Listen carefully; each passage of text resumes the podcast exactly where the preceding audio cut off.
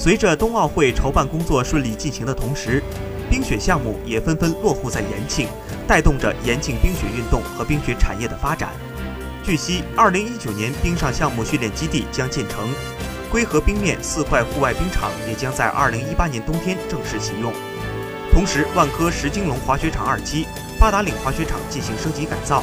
以及启迪乔波冰雪小镇的落地实施。张山营镇正在筹建冬奥冰雪休闲小镇，